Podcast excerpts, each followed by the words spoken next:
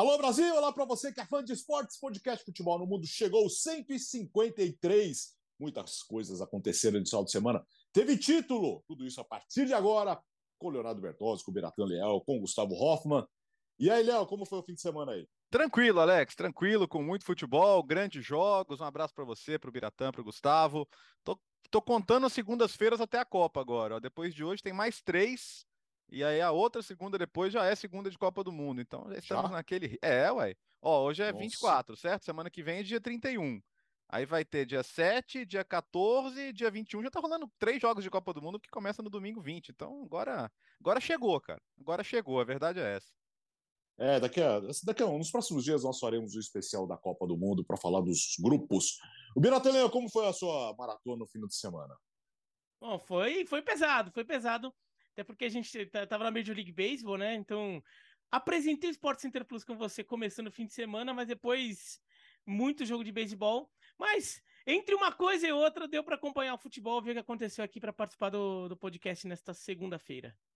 E você, Gustavo Hoffman, como foi a sua jornada no domingo é, é com atrações culturais na Espanha?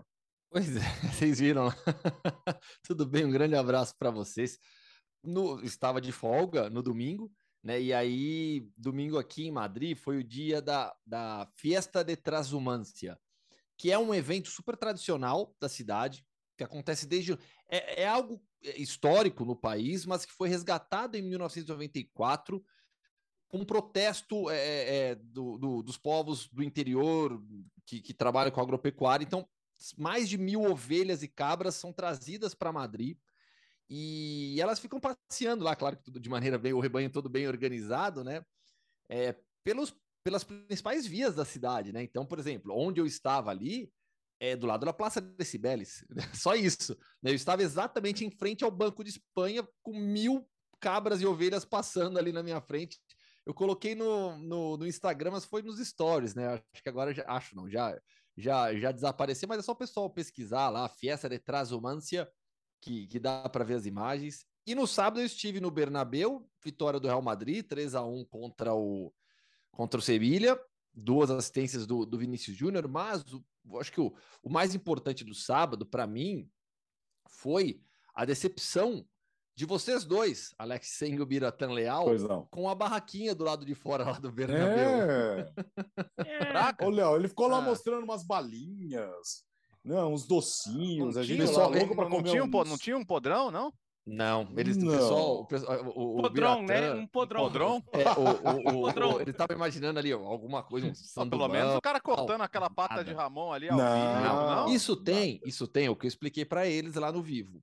Isso tem nos bares e restaurantes, né? Ali do lado do Bernabéu. Inclusive, é uma região é, mais nobre da cidade, a região de Chamartim. Mas e tem, tem os, bar, os bares simples também, de estádio ali do lado, aí ali o pessoal come um pouco mais. As barraquinhas que ficam do lado do Bernabéu, nas ruas ao redor do estádio, são barracas para vender é, salgadinho, doce, eles compram muito doce, semente de girassol que eu mostrei lá para vocês. Aquilo, aquilo lá é o que o pessoal mais come no estádio. Semente de girassol é o equivalente ao nosso, nosso amendoim no estádio. Semente de girassol, já contei uma história lá, porque Semente de girassol é gostoso, mas se você cuspir depois a casca. É, e aí, aí fica aquela porquice que eu falei para vocês do é. estádio, né? Tem gente que leva o saquinho próprio, aí vai jogando a casquinha no saquinho, leva embora, joga no lixo. Mas tem muita gente que joga no chão. Aí, você, é. aí a gente sempre vai embora muito tarde dos estádios, né? Aí a hora que eu tô voltando do campo assim para ir embora, eu passo pela arquibancada, muitas vezes você olha pro lado assim, tudo sujo com aquela semente. A casca, né? É, vamos lá, vamos trabalhar. Começamos com título na Argentina. Gente, o que, que aconteceu nessa última rodada? Que coisa inacreditável, Léo. É Alex, o Boca foi campeão e tudo bem, era o que a gente imaginava a semana inteira. Mas o que, que a gente imaginava? Tá, tá disputando Boca e Racing, o Boca pega o Independiente, o grande rival do Racing, e o Racing pega o River, o grande rival do Boca. Então, dá para imaginar que vai haver um grande esforço para favorecer o rival na última rodada? É, a gente sabe que no é. final das contas acabam tirando o pé, rola uma pressão.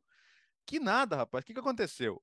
O Independente, que tomou a virada na bomboneira, foi buscar o 2 a 2 mas o mais bizarro aconteceu lá no, no cilindro, né? Onde o Racing recebeu o River Plate, que o Racing saiu na frente, Uh, uh, o River foi buscar um empate com o Borja, que jogou aqui no Palmeiras, só que aos 45 do segundo tempo teve um pênalti para o Racing e o goleiro Armani pegou.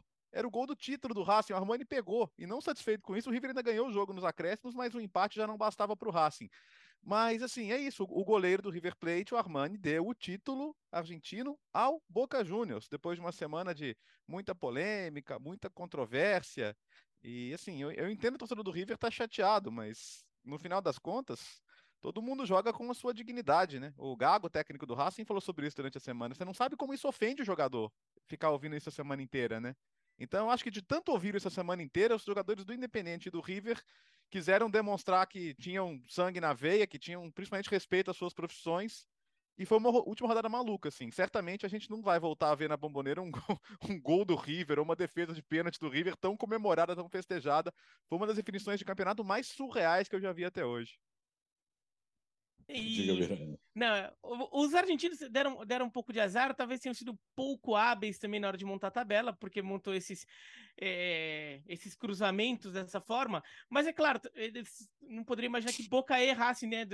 É, um time em cada jogo estaria tão envolvido assim na disputa do título e que pudesse ter essa, é, essa questão de, de, de entregar ou não. De qualquer forma, é, é muito bonito o que o, o, que o River e o Independiente fizeram. Uhum. Eles mostraram muito, muito respeito até à história dos seus clubes. São, são clubes que construíram sua grandeza porque eles sempre lutaram pela vitória em várias situações, conquistaram vitórias improváveis em várias situações e, e, com isso é, ajudaram a construir o que o Racing virou, o que o Independiente virou e o que o River virou. E fizeram isso de novo. Né? A, a, no caso do River, ainda era a despedida do Galhardo. Sim. Né? O Galhardo tá saindo do River, então é, seria muito feio ou muito chato vai se o Galhardo deixa uma, encerra uma trajetória dessa com, com o River, é, com o time entregando o jogo, fazendo corpo mole, vai pro pro, pro Boca Juniors não ser campeão, seria, seria muito chato. Teria, teria muito pouco a ver com tudo que o Galhardo construiu lá no River Plate. É, de, é, mas assim, em, em, relação a essa última rodada, foi espetacular, foi emocionante. É, como amante do esporte, é muito bonito ver é, dois, dois clubes é, respeitando o, o, esporte, porque acima de tudo eles estão respeitando o futebol fazendo aquilo. Eles estão respeitando que o resultado seja o mais honesto possível. É, isso, isso tudo à parte, como um todo, acho que o Campeonato Argentino deixa uma marca assim, um, um, um futebol doméstico que está com problema, né? O, o, Boca Juniors é um time bem limitado. É um time bem uhum. limitado. E ganhou o campeonato merecidamente.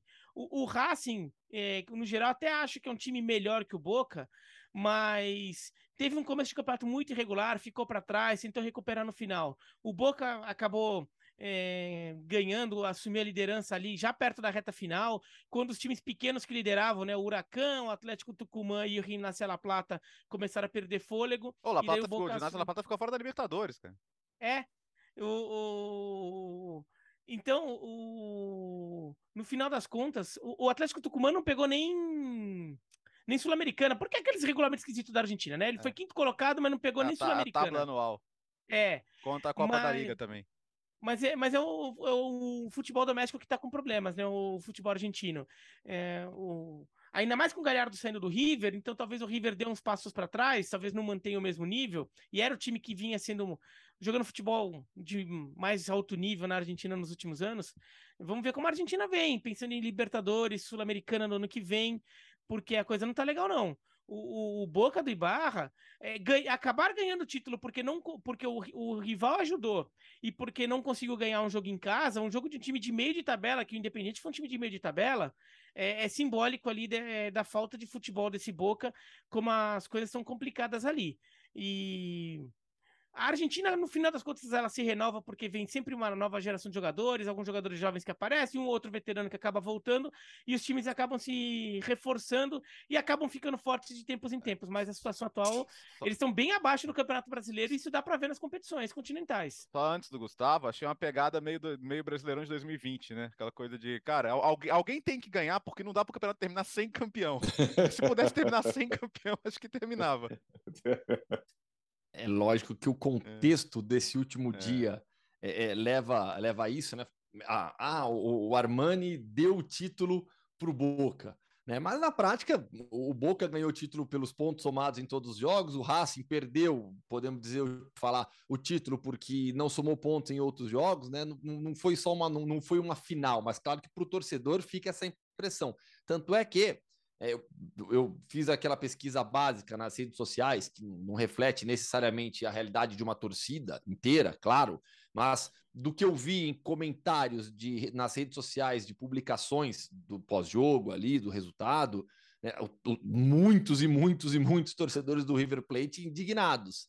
Né, pela, pela, por tudo que aconteceu, pela forma como aconteceu, porque o torcedor, ele vai, para o torcedor que é apaixonado, que não quer pensar, que só quer olhar uh, com seu coração, aquilo ali incomoda demais. Só que, felizmente, isso aconteceu, ainda mais nos tempos atuais no nosso continente. Então, ainda bem que isso aconteceu na forma como aconteceu. As palavras do Galhardo depois do jogo foram perfeitas. E para o Galhardo foi uma despedida, um dos técnicos mais marcantes na história do futebol sul-americano. É, não é só um dos grandes técnicos na história do River, é consequentemente um dos grandes técnicos na história do futebol sul-americano. Sabe, sabe o que, eu penso disso aí? É, é, eu acho que tem que ter uma, uma divisão entre você querer que seu time perca para o rival não ser campeão e você esperar que o seu time perca de propósito. Porque eu acho compreensível que o torcedor do River quisesse que o time perdesse tá? Talvez o torcedor do Independente também quisesse que o time perdesse pro, pro Boca, pro Racing não ser campeão. E são dois times que hoje ganham menos títulos do que Boca e River, né? Então o título do, do Racing hoje tem muito mais peso até do que um título do Boca. O torcedor do, talvez pense, ah, o Boca não ganha esse ano, vai ganhar no que vem, vai ganhar no outro, enfim. Boca e River estão ganhando até mais campeonatos agora do que na época dos, dos torneios curtos, né? Mas, mas assim, eu acho que você pedir a qualquer profissional que recebe salário, que tem um compromisso com a sua dignidade, com, com a sua família, com a sua honra, que perca um jogo de propósito para satisfazer torcedor e, e e prejudicar um rival, não é legal, cara. então, assim, de, de novo, eu, eu, traço a linha aqui, eu, eu, eu, traço a linha em querer que o seu time perca para o rival não ser campeão. Acho muito normal. Querer que o seu time entregue um jogo, aí eu acho que é, na boa, é, é você. E por isso que os jogadores, todo mundo ficou muito bravo ao longo da semana com essas constantes insinuações, né? E eu acho que isso teve um impacto contrário de fazer os caras jogarem para valer.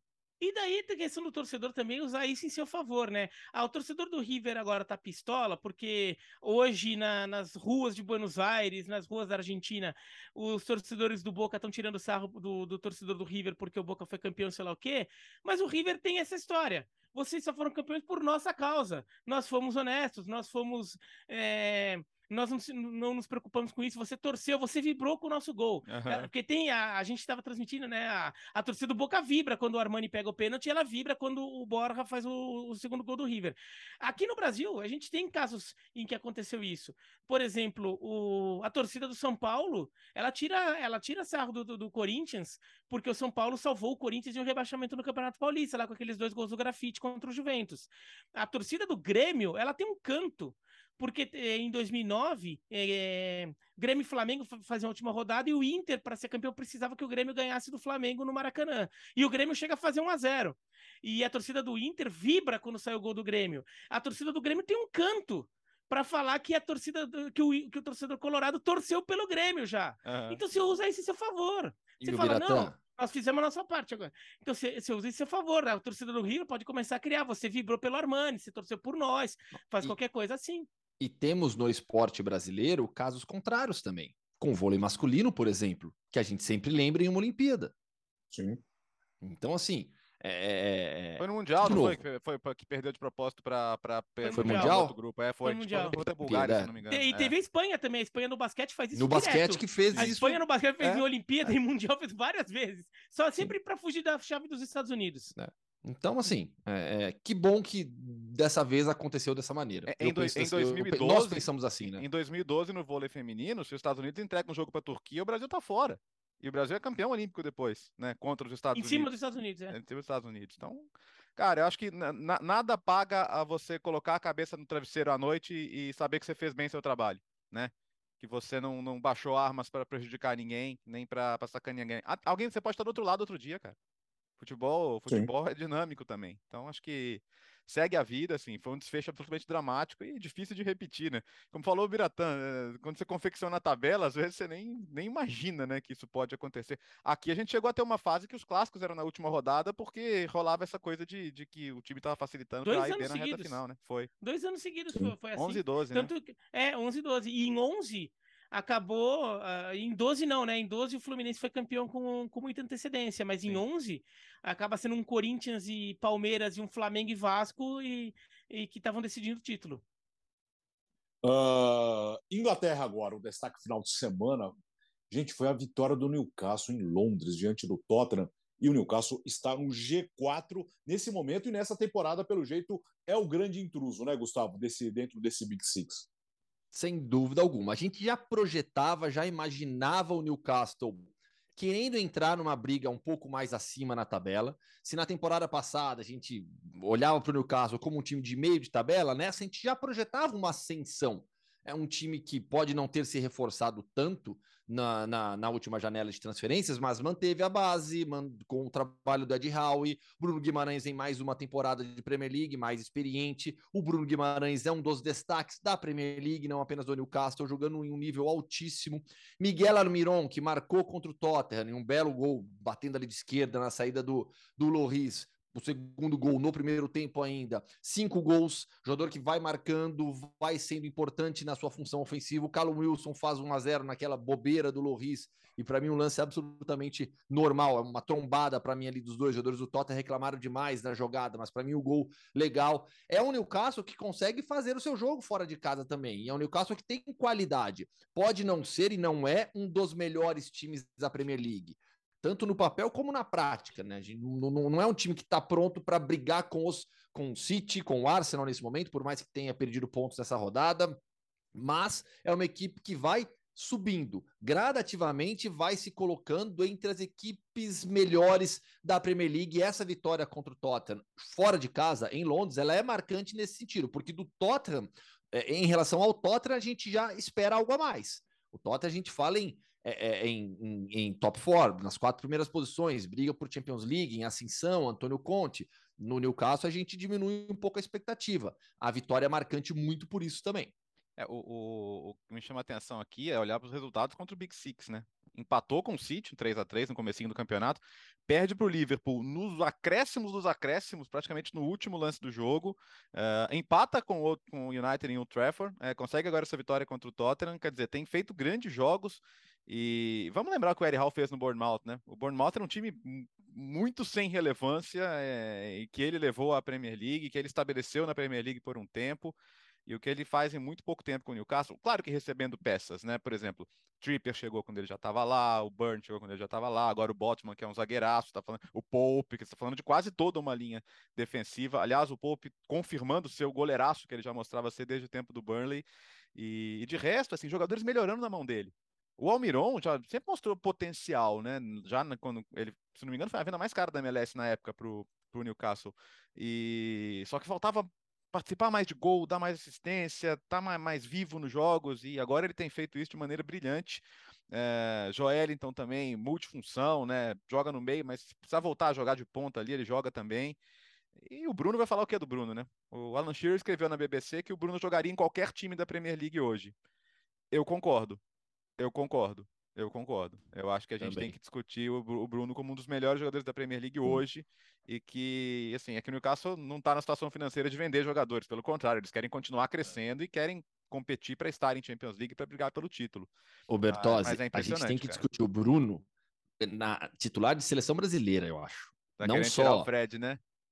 Porque olha, olha, olha, olha a qualidade que a seleção brasileira tem a seu favor. Eu, eu, eu acho que você tem que discutir sim. Eu acho que eu, eu, não, eu não posso olhar para o Fred, por mais que ele tenha se recuperado e esteja jogando bem, eu não posso olhar para o Fred hoje como um titular indiscutível da seleção brasileira, tendo Bruno Guimarães nesse nível de jogo. Não dá, não dá. Sabe, eu acho que o Bruno, acho que, que, que nessa, essa, na fase, na reta final ali de preparação, nos dias anteriores à Copa, lá em Turim já, eu não acho que o Tite vai fazer isso, mas deveria. Deveria é, olhar a possibilidade de ter o Bruno no time titular, porque o nível de jogo dele tá um absurdo. É, tá jogando demais, demais mesmo. E são seis gols do Miguel Almirón na temporada da Premier League. É isso porque a, o Tite na, na, última data FIFA tá, ensaiou até uma outra formação, na verdade, com o Paquetá ali. Sim. Com, Mas ali, é pra, ali é para jogo fácil, né? É, é, é ali para Camarões. É.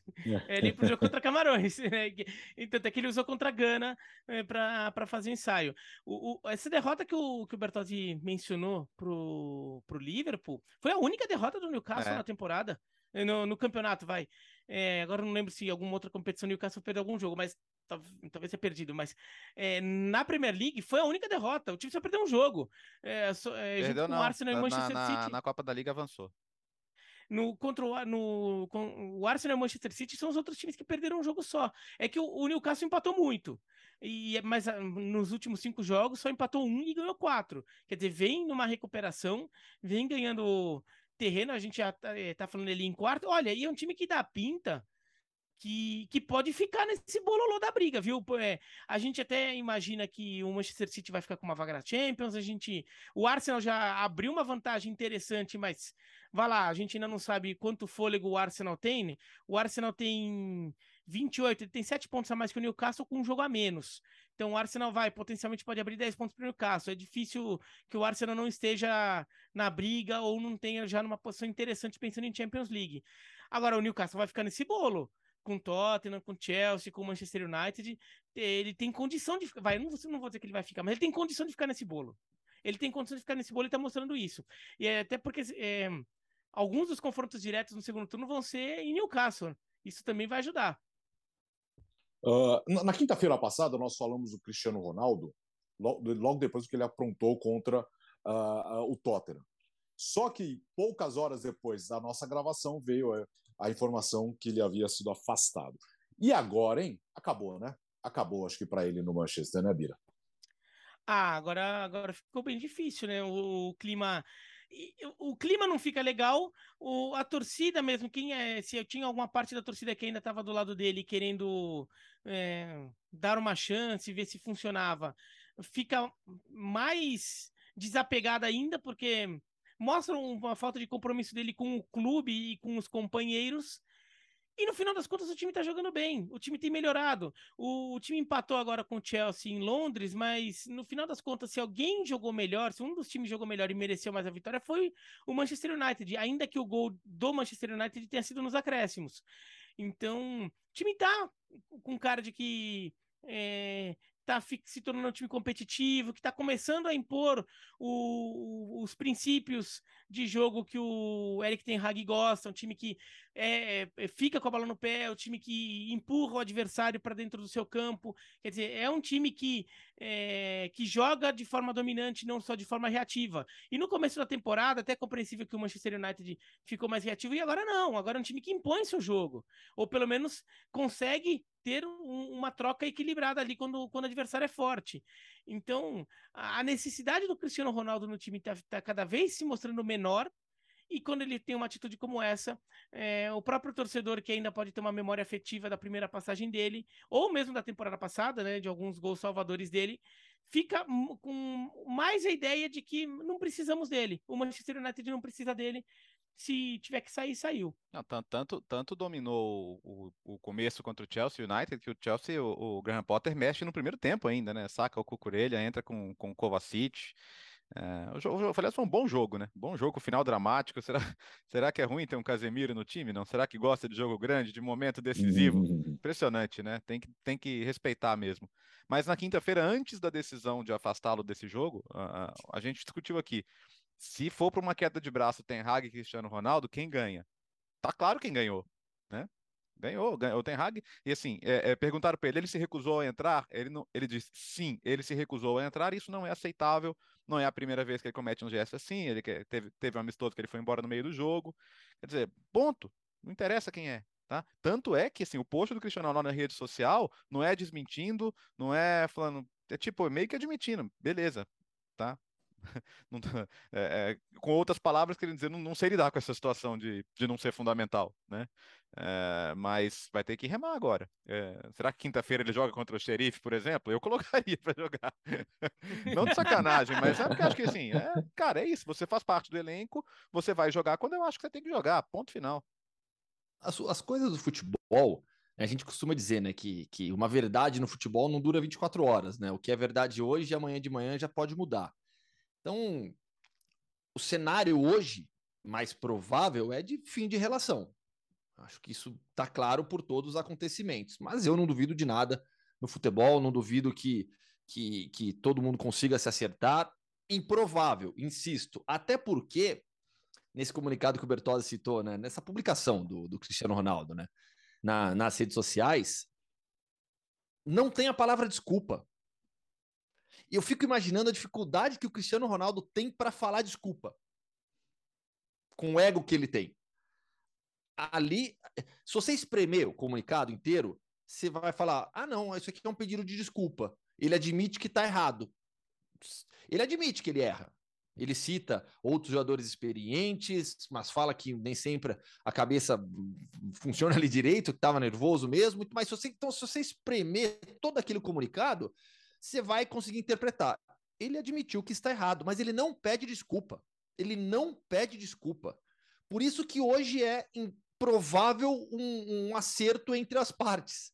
Né? Chegar internamente no clube, para os jogadores, para o técnico, eu errei, desculpa, é, quero ser mais um aqui, quero ajudar o United, vou trabalhar para isso, vou treinar e, e conquistar o meu espaço nos treinamentos e dentro de campo. Seria o certo. Mas, hoje, pelo jeito, isso não deve acontecer. Tem que jogar contra o Sheriff, se o técnico entender. Ainda é funcionário do clube, a não ser que, que chegue a um ponto que ele, que ele decida, é, junto com a diretoria, com a própria comissão técnica, olha, não dá mais essa situação, eu não, não quero para mim, vou prefiro é, ser afastado, fazer outra coisa até achar um outro clube. É um direito que ele tem também, se entender dessa maneira. Se não, é, depois o que o United tinha falado era que ele não seria relacionado para o jogo contra o Chelsea, mas depois voltaria normalmente aos treinamentos. Sim. Veremos o que vai acontecer contra não, o Sheriff. o problema é que jogar a Liga Europa vai parecer, vai parecer provocação, não adianta. Não há, por que, Alex? Ter... Não, não, vai. não, vai ter... Eu não Será acho que, que vai parecer provocação, eu não acho, eu não acho. Ele pode assim, entender, né? é uma, é, uma, é, uma, é uma ótima forma de responder profissionalmente, como tem que ser. Eu entendo o tamanho do Cristiano Ronaldo, eu sei tudo que envolve o Cristiano Ronaldo, mas ele ainda é um jogador de futebol do Manchester United. Ele não é o presidente, ele não é o diretor, ele não é o treinador, ele é um jogador. Então eu acho que a melhor forma profissional de responder a tudo isso que passou nos últimos dias é se dedicar nos treinamentos nessa semana, entrar em campo na quinta-feira se o técnico o escalar e meter um hat-trick, acabar com o jogo. Enfim, é, é, é, a vida de jogador é essa. É essa. Toda vez que eu, eu sempre converso com o jogador, os caras falam muito isso, né? O, o bom do futebol é que ele, a cada final de semana, te dá uma nova oportunidade de você se recuperar de um erro, de você se redimir. O Cristiano Ronaldo é uma pessoa, ele errou, estava com a cabeça quente, tem um ego gigantesco, é um jogador histórico, um dos maiores do mundo em todos os tempos, mas ele errou. Que assume esse erro e que trabalhe para consertá-lo nesses próximos dias. Por isso tem que entrar e eu não, não vejo de verdade como provocação. Agora, uma coisa que. Foi até uma fã de esportes que, que mandou mensagem no, no lembrando uma. que, que foi muito bem lembrado é, por parte dela é, quando teve aquela história do fechamento do mercado que o Cristiano Ronaldo teria pedido para sair, daí ele, ele ficava quieto, né? Foi só no, as notícias de que ele teria pedido para sair, ele não fala nada. E fica aquela especulação, especulação, e depois ele é, começa a ficar um mal-estar por causa desse suposto pedido para sair. E o Cristiano Ronaldo fala: ah, não, ele, ele meio que quer desmentir isso, é, meio que quer deixar claro que, que ainda tá, tá, tá ali, né? Quando percebe que não vai rolar nada mesmo, e fala: não, porque é, depois vocês vão ficar sabendo tudo o que aconteceu. Depois vocês vão ficar. Né? Ele falando, depois eu, eu, é, eu não tô me pronunciando, mas depois eu me pronuncio, daí vocês vão ficar falando a verdade em vez de ficar só criando fato. Lembra? Que o pessoal ficou criando. Ai, vocês estão criando especulação, sei lá o quê. O que, que ele tinha para falar? Ele, ele não falou. É, ele não falou a versão dele sobre, sobre o acontecido na, é, no, no, no, finalzinho do, do, fechamento da janela e porque ele ficou, por, é, se ele teria pedido para sair ou não teria pedido para. Ele não se pronunciou, não ficou claro se ele teria ou não. Agora, o que está acontecendo nas últimas semanas tá deixando a, tudo entender de que, aquela, de que todos aqueles relatos daquele, daquela época eram verdade. Que ele quis sair e não saiu. É. E que ele continua querendo sair. Na Espanha agora, Gustavo, que destaque espetacular para esse Barcelona que venceu o Bilbao por 4 a 0 e o Dembélé, hein? É, Dembélé participação direta nos quatro gols na goleada contra o Atlético, 4 a 0, três assistências e um gol. É, foi o nome do jogo, foi o melhor em campo, mais um gol do Lewandowski, né, impressionante a forma também do, do polonês, mantendo o que ele vinha fazendo pelo Bayern nas últimas temporadas. É, A lesão do grave assustou todo mundo a, a, também durante a partida, mas acho assim, o principal foi uma lesão para mim foi uma lesão grave? Foi uma lesão Ai. grave. Podia ser mais grave ainda se pega um pouquinho Ai, mais para, para. ali. Mas, sacanagem dar risada disso, né? Não, não, eu, que, que hora, bom hein? que eu só tô, faz... só tô falando porque não foi, velho. Que bom, né? É, ainda bem. Mas enfim, é, o Dembélé foi o grande nome, rendendo muito ali aberto pelo lado direito, jogando com confiança. O Atlético é sempre um time muito difícil de ser batido, vem bem nessa temporada com, com o Ernesto Valverde mais uma vez. E o Barcelona ganhou fácil, se impôs é, do início ao fim, não permitiu que o, que o Atlético criasse oportunidades ofensivas também. O placar foi muito justo e construído com, com tranquilidade, com 3 a 0 no primeiro tempo. O que, que eu destaco dessa partida? A alteração tática que fez o Xavi. É, muita gente vem pedindo já, né, que não dá para ficar só naquele 4-3-3 clássico tradicional do Barcelona, porque está muito manjado já por todo mundo, o jogo não, não, não flui, está encaixado demais, está muito preso. É, o que, que ele fez? Se eu tivesse que definir em números, né, é, para mim foi uma variação de um 4-4-2 para um 4-2-3-1. Como é que ele armou o time na sua fase ofensiva? Como é que o Barcelona atacava? Tinha o Dembélé bem aberto na direita, o Balde bem aberto na esquerda. O Sérgio Roberto segurava um pouco mais com os dois zagueiros, tendo Busquets e De Jong à frente deles, aquela famosa saída 3-2, e aí Gavi e Pedri como outros dois meio-campistas. O Gavi já partindo de uma posição central e o Pedri partindo um pouco mais à esquerda para dentro. Na prática, o time saía é, ofensivamente naquele 3-2-5. Que time que joga assim? Que a gente já falou aqui várias vezes? Seleção brasileira. Seleção brasileira do técnico Tite. O Brasil ataca dessa maneira. Dessa maneira. Então, quando, óbvio que quando o time, o Barcelona avançava as linhas, o próprio Sérgio Roberto tinha mais liberdade para chegar na frente, ele marca o gol entrando na grande área, é, o Gavi sempre se movimentando bastante, o Pedro em muitos momentos aberto mesmo pelo lado esquerdo, oferecendo até um jogo apoiado com, com balde. Então, é, esquema tático, posicionamento dos jogadores, isso não é fixo, né? Mas o que eu vi nesse final de semana do Barcelona foi isso, uma alteração tática importante, uma movimentação diferente dos jogadores em campo, com novas funções, o Xavi respondendo à necessidade de mudança no Barça. É, depois de, de, de, jogos ruins na Champions League, depois da derrota no Clássico, sabia que tinha uma partida importante em casa contra o Atlético e eu acho que, que o Barcelona deu uma bela resposta. Com bom desempenho individual de alguns jogadores e com uma resposta coletiva e essa alteração tática, para mim, importante do Xavi. Agora temos que ver como é que como é que vai reagir essa a, a, pancada que deve vir no meio da semana, que é a eliminação da Champions, né? Embora moralmente Sim. ela tenha se consumado naquele naquele empate com a Inter, né? Eu, apesar da Inter às vezes não surpreender, não acredito que a Inter vai deixar de vencer o Vitória Pilsen. E outro ponto é agora entender como é que isso vai afetar, né, Gustavo, os minutos do Rafinha, né? Porque se ele se ele vai jogar com um jogador de outra característica do lado esquerdo, é, o, Dembélé está num momento especial, tá, tá participando de gols, está decisivo, é, gol, três assistências agora contra, contra o Atlético, o, o, time já tinha ido bem no meio da semana contra o Vila Real, quer dizer, é, o Dembélé não sai do time, né? Esse é um ponto. E, e para jogar os dois vai ter um que ir para o lado esquerdo e você não vai tirar o Dembélé do lado direito hoje. É, então acho que esse que é o ponto, assim. Não, não, não que isso deva colocar em risco o lugar do Rafinha na Copa do Mundo, na seleção brasileira, até porque tá chegando já, é amanhã. Mas pensando até numa sequência de temporada, se, se o Rafinha não vai, não vai ter um papel mais secundário do que a gente imaginava, né? E o Rafinha, no começo, ele chegou bem, ele estava tendo um papel primordial.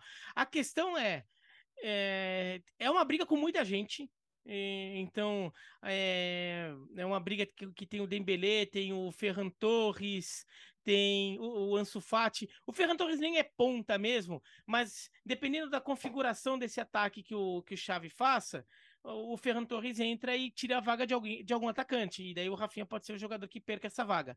De algum jogador mais de lado, de algum ponta.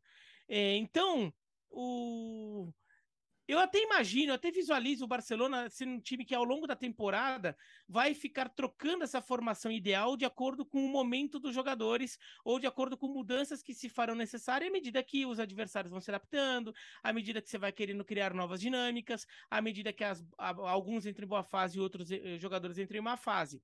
De qualquer maneira, neste momento, que são as semanas que antecedem a convocação para a Copa do Mundo e a Copa do Mundo, o, o Rafinha tá, é, um, tá em baixa. Isso não acho que realmente muda a situação dele para a Copa, não.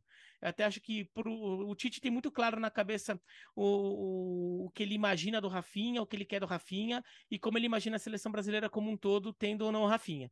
E eu acho que ele vê o Rafinha muito bem colocado nessa disputa. Mas é inegável que o Rafinha, neste momento, é, perdeu um pouco de espaço. Eu também vi o Dembele mal, assim, mal não, vai. Mas também num grande momento, é, também fora, é longe de um grande momento. Eu não vi um Dembele também tão consolidado assim nas últimas semanas, só que agora fez um jogo de marcar território né? Um jogo que fala, não, é, sou eu. E o Xavi sempre gostou muito do Dembélé, né? Então, o Xavi, acho que ele tem uma, ah, uma tendência, pelo menos é, na dúvida, dar uma chance a mais pro Dembélé, porque ele confia no cara. É, já viu que o Dembélé entregou para ele na temporada passada. Então, o Rafinha fica um pouco atrás nessa disputa. Agora, eu acho que é uma briga que tá aberta. Se ele entrar em campo e começar a mostrar futebol, ele, ele tem condição de recuperar essa posição. Não é algo também que não, nunca mais, não tem mais jeito, agora virou um reserva. A galera adora também chegar e botar uma, uns rótulos forte na cabeça do jogador. É. Uh, uh, outro destaque desse domingo de La Liga foi a vitória do Vila Real diante do Almeria por 2 a 1 O resultado em si, ok, sem, né, sem susto, sem novidades. Mas tem uma notícia é, muito estranha, muito chata e é. polêmica, é, né, Gustavo? Pela forma como a vitória aconteceu, é, gerou uma repercussão enorme aqui na Espanha.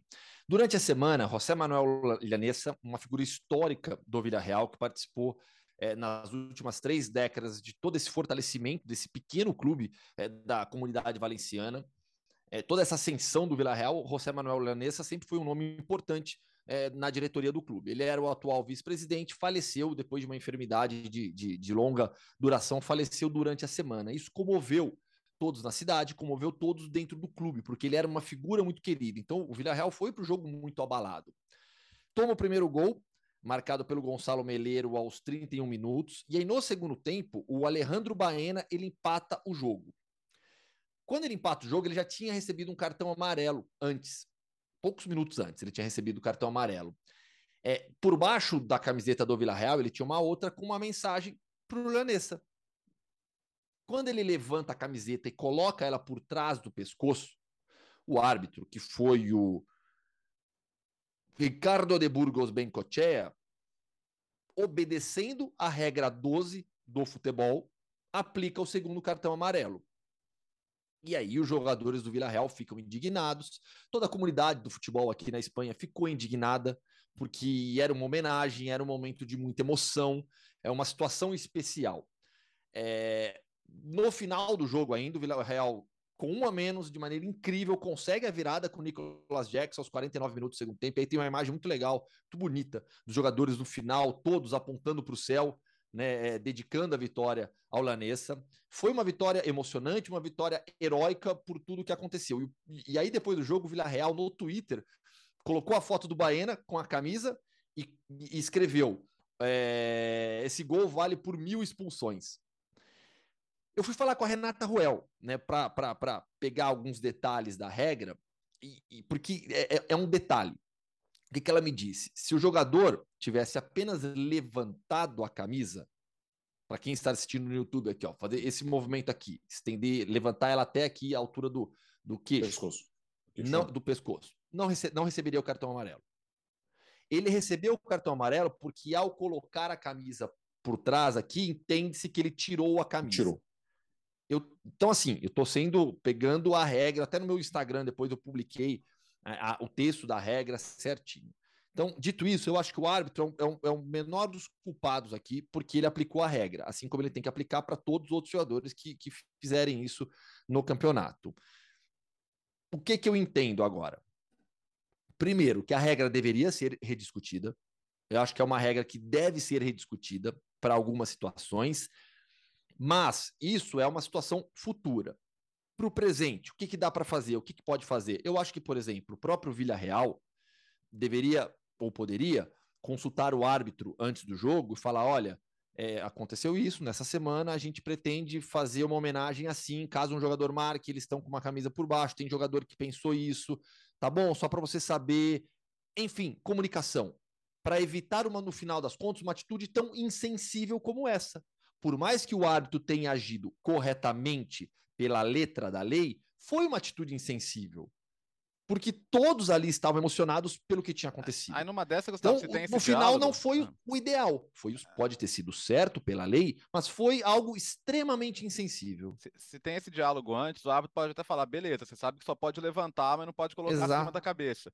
É, mas de um jeito ou de outro, acho que a falta de bom senso prevaleceu, né? Prevaleceu e, e acho que a, a rescisão desse cartão vermelho caberia, tá? Por uma situação histórica. É, Aconteceu com alguém na época do, do, do, do Dani Jarque, se não me engano, né? Lá em 2009, do, do, do espanhol. É, enfim, é, mas é, fica a situação meio lamentável, né? Porque você está homenageando o passamento de alguém tão, tão importante na história do clube e, e, assim, o jogo é jogado por humanos e arbi- arbitrado por humanos também, né? Se você não é capaz de, de, de, de fazer uma. Não é nem vista grossa, cara, é ter um bom senso de entender o contexto da situação. Pô, não é, não é um jogo habitado por robô, sabe? É, eu acho que o ar- é, até porque a mensagem era uma mensagem que o árbitro compreenderia. É, por exemplo, a gente vai chegar agora na Copa do Mundo. Na Copa do Mundo, eu- eu- vai, de repente o Brasil tá jogando com Camarões, o árbitro é escocês, sei lá, e daí sai o gol do Brasil, o jogador do Brasil levanta a camisa com uma mensagem em português.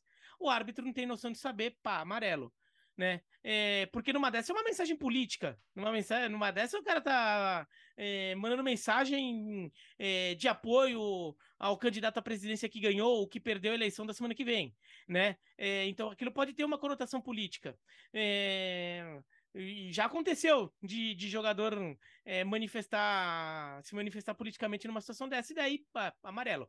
Agora, é uma homenagem, é uma figura, então acho que o árbitro teria condição de, de, de, ver a mensagem, de ler a mensagem, entender qual era o contexto. De qualquer maneira, eu acho que fica uma. do- da conversa do, do Gustavo com a Renata, poderia se criar um protocolo mais claro sobre isso.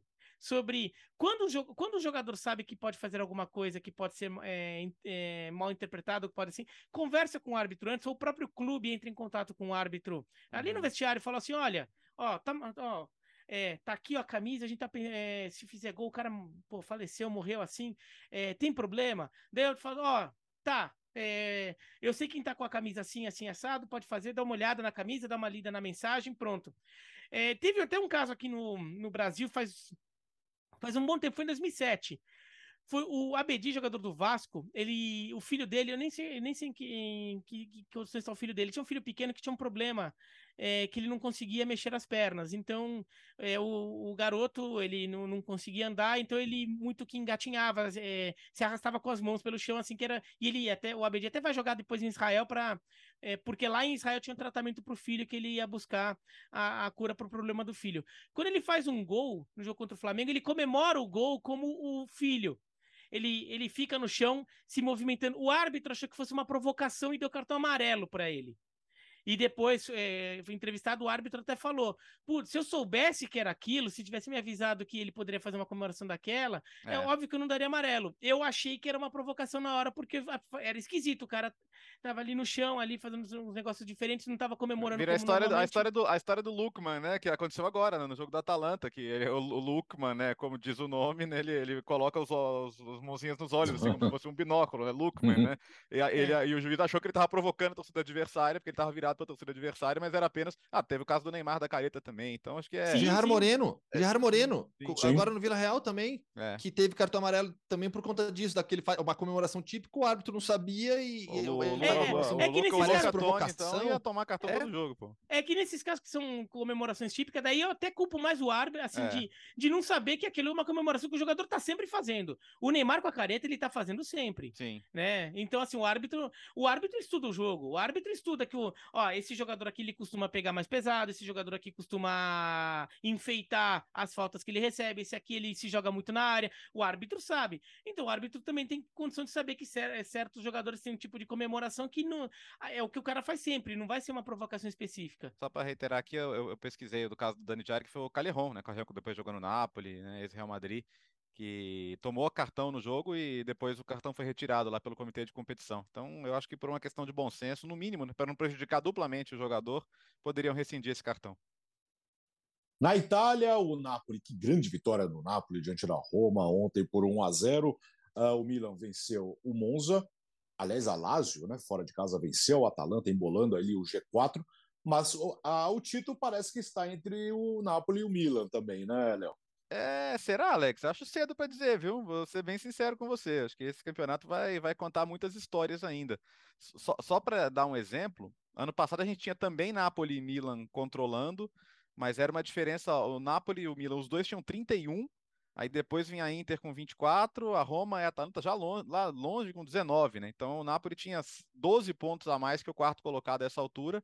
E hoje, é, a diferença do Napoli para o quarto colocado é de 5 pontos apenas, né? É de 29 a 24. E tem o Milan ali também, 3 pontos atrás.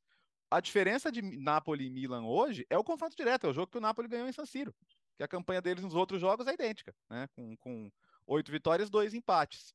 Então, eu, eu acho que o, o, azar do Napoli, vamos dizer assim, de novo, é que ele está com um começo de temporada espetacular, embora dois pontos a menos que ano passado, ainda assim espetacular, mas eu ainda vejo a coisa muito, muito embolada e, e, não sei como, como os times vão voltar da Copa do Mundo, né? Pode ser positivo, porque o Napoli, como os times do Spalletti, é, sofreu na segunda metade, perdeu pontos inacreditáveis na segunda metade do último campeonato. E o Spalletti tem essa fama, né, de ser meio coca 3 litros, né, de do meio pro fim perder o gás. Mas tem essa fama. Quantos litros? Três. Aquela, você já comprou coca 3 litros? Você chegou na metade, não tem mais gás, cara. Ou você compra para aquele almoço de família que todo mundo vai tomar e pronto, voltou para a geladeira, esquece, não tem, não tem a menor condição. Então ele tem um pouco dessa fama. É, não sei se o Biratã, como é que é, são os hábitos de refrigerante do Biratã, que o Biratã compra aqueles refrigerantes mais, mais alternativos, né? Que na, nem, nem devem ter a garrafa de 3 litros, né, Biratã? Não, não. tá Enfim, mas só, só compre a de 3 litros se você for realmente dividir no almoço e ela não for sobrar. Festa infantil. Essa... Hã? Festinha infantil. Festinha infantil, por exemplo. Festinha infantil, é. É, vale a pena. Agora, voltando ao Napoli, eu tenho esse medo de me apaixonar pelo Napoli porque uh, nem sempre deu certo nos últimos anos. Mas não tem como não se empolgar com o que esse time está fazendo, né?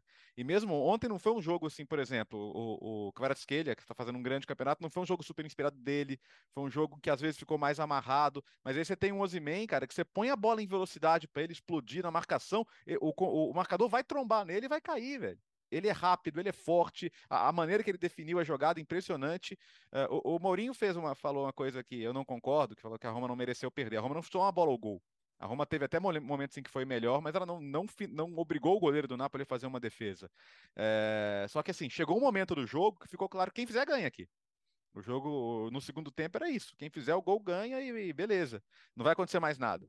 E foi e aconteceu para o Napoli. Então, sete vitórias seguidas na Série A, 11 ao todo, porque o time está com 100% na Champions.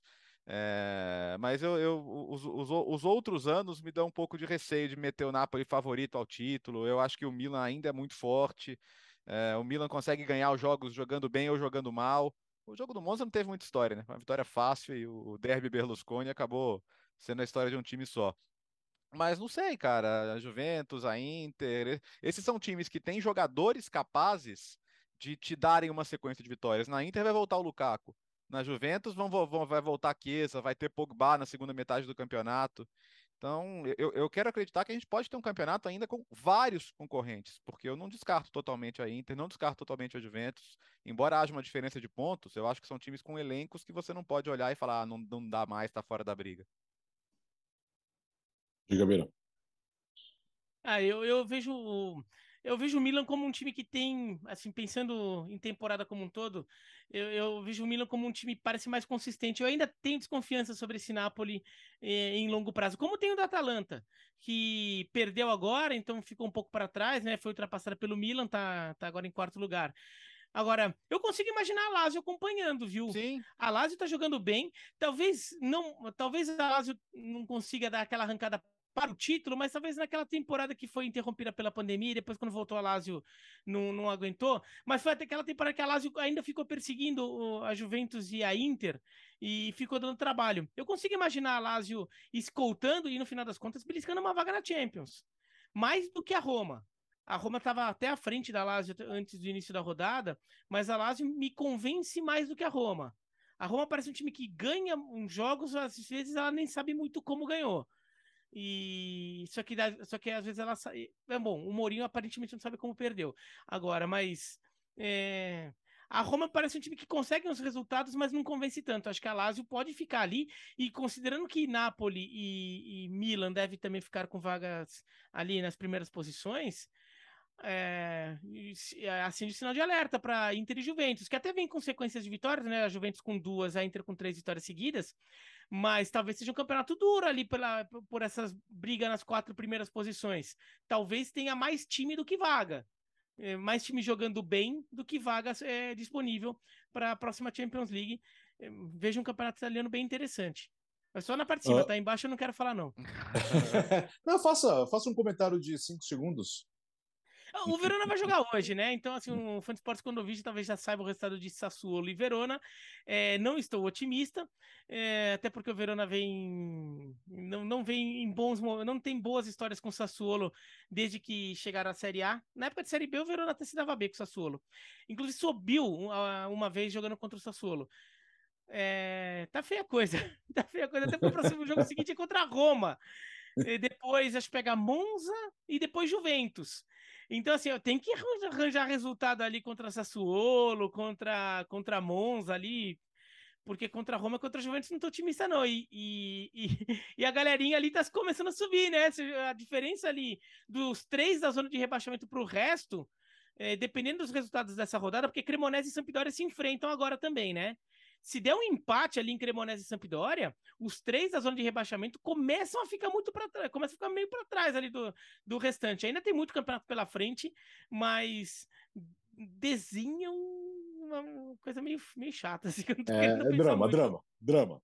Na Alemanha, a situação é o seguinte: União Berlim 23, Bayern 22, Freiburg 21, Eintracht Frankfurt 20, Borussia Dortmund 19, mais 18, Hoffenheim 17, aí depois uh, Leipzig uh, Borussia Mönchengladbach e Colônia com 16. Escadinha, mas a, o destaque final de semana não é esse. União Berlim teve a proeza de perder para o então lanterna Bochum, ou seja, o Bayern de Munique está chegando, Gustavo. Chegou já, né? Tá um ponto só agora do União Berlim, tirou aquela vantagem que era de quatro pontos e foi um jogo muito ruim do União Berlim. A gente já destacou aqui várias vezes a forma de jogar da equipe do Urs Fischer. É um time que joga muito em transição, aproveitando as poucas chances que cria. É uma equipe que contra-ataca com muita eficiência. Contra o Borro não conseguiu fazer isso e também não conseguiu ser dominante. Quando tinha a bola, tinha muita dificuldade para superar a defesa do Borro. Foi um jogo onde as coisas para o Borro funcionaram muito bem. Meu primo, Philip Hoffman, ele faz 1 a 0 depois o Holtman faz 2 a 0 com, com o Union Berlim no segundo tempo indo para cima do, do, do Borro, mas sem criar oportunidade. Foi um jogo realmente de pouquíssima criatividade do Union Berlim. A vitória do Borrom foi merecida. Nos acréscimos, o Union Berlim ainda conseguiu seu gol, mas é, é, é aquele tipo de jogo que as equipes, as equipes grandes da Alemanha, quando estão na parte de cima da tabela, não perdem ponto.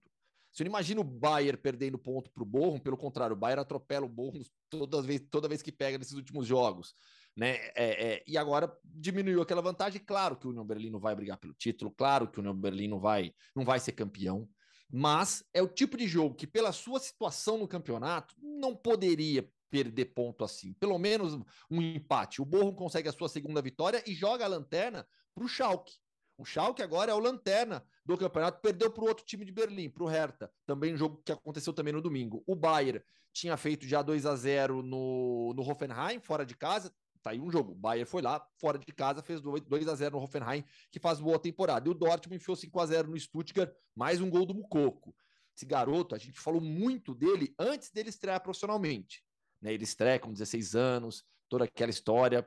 É, a expectativa sobre ele é gigantesca. O início dele no Dortmund, poxa, natural para uma criança ainda, né? Foi devagar, mas agora, ó, aos poucos, sem muito alarde. A gente fala muito de Juri Bellingham lá, mas o Mucoco tá metendo gol, tá metendo assistência, tá melhorando a cada partida também. Então a Bundesliga vai se encaminhando para a retomada de liderança do Bayern. E nessa rodada, então, o, o, Union Berlin realmente tropeçou. Na próxima, no sábado, o Bayern recebe o mais e o Union Berlin recebe o Borussia Mönchengladbach. Diga, Léo. É, e o União Berlim pega o Gladbach, então, que é um jogo meio chato, né? É que e, e, é, e é semana de competição europeia, né? Então tem, tem União Berlim em campo na quinta-feira, o time brigando aí para avançar na competição. É, vamos ver, mas é, eu acho que a gente chegou naquele momento em que o Bayern vai, já piscou o farol, né? Já a, a, até a pausa da Copa do Mundo, a tabela da Bundesliga já vai estar normal. o Gustavo, hoje o mundo Hoffman é, é raiz? É raiz, é raiz com uma viagem completa para a Lituânia, fazendo uma escala sem sentido, eu sei que ali não até tem sentido a partir daqui da Espanha, mas não precisaria, né? Na, na, na, na Tchequia, pode ser? Na Tchequia. Pode ser, ah, pode ser. E vocês ganharam mesmo a disputa da Tchequia, né? Agora o UEFA viu, né? Tchequia, né? Tamo junto, viu, né, o Biratã? A, Não a sei, Tchequia agora, pô, né? mas a, a, verdade está prevalecendo. então vamos. Então vamos lá, hoje vamos para o, o, os países bálticos, então, né? Por isso é um mundo Hoffman raiz. Hora dele, mundo Hoffman! Vamos lá, passando pela Europa Central, já um pouco de leste europeu, na Tchequia, essa questão é muito curiosa sempre de discussão de leste europeu, né? Eu sempre falo que é, eu gosto de usar o termo leste europeu considerando a geopolítica acima de tudo. E aí, naturalmente, a gente é, lembra da Guerra Fria da, do século passado e toda essa ideia de, de, de, leste europeu a partir da geopolítica, né? Mas a Tchequia em si ela está na Europa Central. Por quê? Tô até com a camisa aqui, ó, do Slavia Praga, porque nesse final de semana teve o derby de Praga, um dos grandes jogos do leste da Europa é, Slavia e Esparta, 4 a 0 para o Slavia Praga. Um resultado que mostra muito o momento dos clubes. Né? Nos últimos anos, o Slavia vem dominando o futebol tcheco, com Vitória Pilsen é, é, é, impedindo na temporada passada a sequência de títulos. O Slavia com grandes campanhas em torneios continentais também. E o Esparta, historicamente, é o grande clube do país mas nesses últimos anos o Slavia vem superando o Sparta Praga, enfiou 4 a 0 nesse final de semana. O Vitória Pilsen lidera com 32, tem um jogo a menos, foram 13 rodadas, o Slavia Praga tem 28, o, Spa, o Sparta agora agora não, continua na terceira posição, cinco pontos atrás do Slavia Praga, 4 a 0 nesse final de semana. Mas o grande destaque mais para o leste, nos países bálticos, como o Bertozzi citou, foi o título do Zalgiris. Mas, se vocês preferirem a pronúncia mais próxima do correto, é Jalgiris. O Jalgiris. Z é, é aquele Z com um chapéuzinho assim invertido, né? Hum. Tem som de J na pronúncia mais correta do lituano. Então seria um Jalgiris. E foi campeão nesse final de semana. É, décimo título na história. Tinha, tinha vencido a Copa da Lituânia também poucos dias antes. Conseguiu a dobradinha. Primeiro time na história da Lituânia a conseguir o décimo título nacional. Nessa tempo, a temporada já é histórica para o Jalguires, porque se tornou o primeiro clube a jogar a fase de grupos de competição europeia, está na fase de grupos da UEFA Conference League e venceu o campeonato lituano com sobras, sete jogos ainda por fazer. O vice-campeão, que é o vice-campeão, não, o segundo colocado na tabela, que é o Hegelmann, tem 33 partidas disputadas e o Jalguires tem 29. Só que a distância na pontuação é de 72 para 57. Então, com sete jogos a menos, o Jalguires já garantiu o título. Tem brasileiro na equipe, o Renan Oliveira, que é o artilheiro do campeonato, com 15 gols, causando um impacto enorme. Então, na Lituânia já tem campeão nacional com muita antecedência, uma temporada histórica para o clube, para o Jalguires. É, lembrando que na Lituânia o futebol não é o principal esporte do país, é o basquete, e no basquete a Lituânia é uma potência internacional.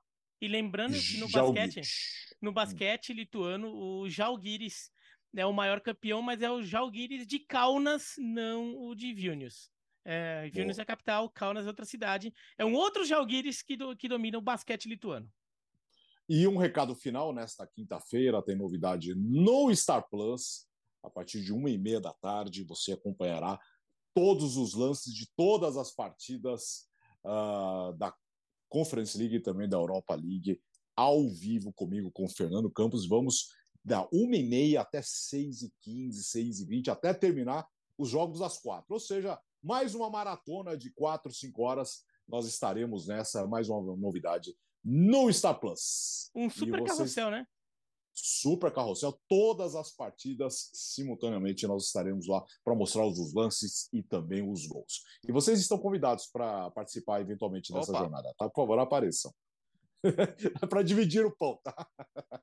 Terminou o podcast de futebol no, no mundo 153. Tchau, Léo, boa semana. Valeu, gente, boa semana e a gente se vê na quinta, então. Quinta-feira tem mais. Tchau, Gustavo. Valeu. E para quem se interessar mais sobre futebol lituano, todas essas informações é, tem tudo isso disponível numa conta espetacular no Twitter, arroba futebol lituano. Eu acho que é a melhor fonte de informação do futebol lituano em qualquer língua. Não, mas Acho assim, que- não, mas... mas. Mas fala de novo, porque é difícil de decorar esse daí. Futebol lituano. Essa é fácil. É, Arroba essa daí não- futebol, arroba futebol lituano. Não, É, e que ó, de verdade. O, o- trabalho que, que é feito ali no Twitter é espetacular. Eu acho que na Lituânia não tem nenhuma conta que informe tão bem sobre o futebol de primeira e segunda divisão na Lituânia. Coisa, coisa de maluco mesmo. Nosso nível de, de, de, de maluquice por futebol. Tchau, Bira. Bom, tchau, tchau. E então fica aí a recomendação para ver o futebol lituano. Uh, seguir o futebol lituano. Valeu! Podcast Futebol no Mundo 153 e vem mais novidades sempre por aí para você que acompanha mais uma vez. Obrigado sempre pela audiência. Boa semana, até quinta.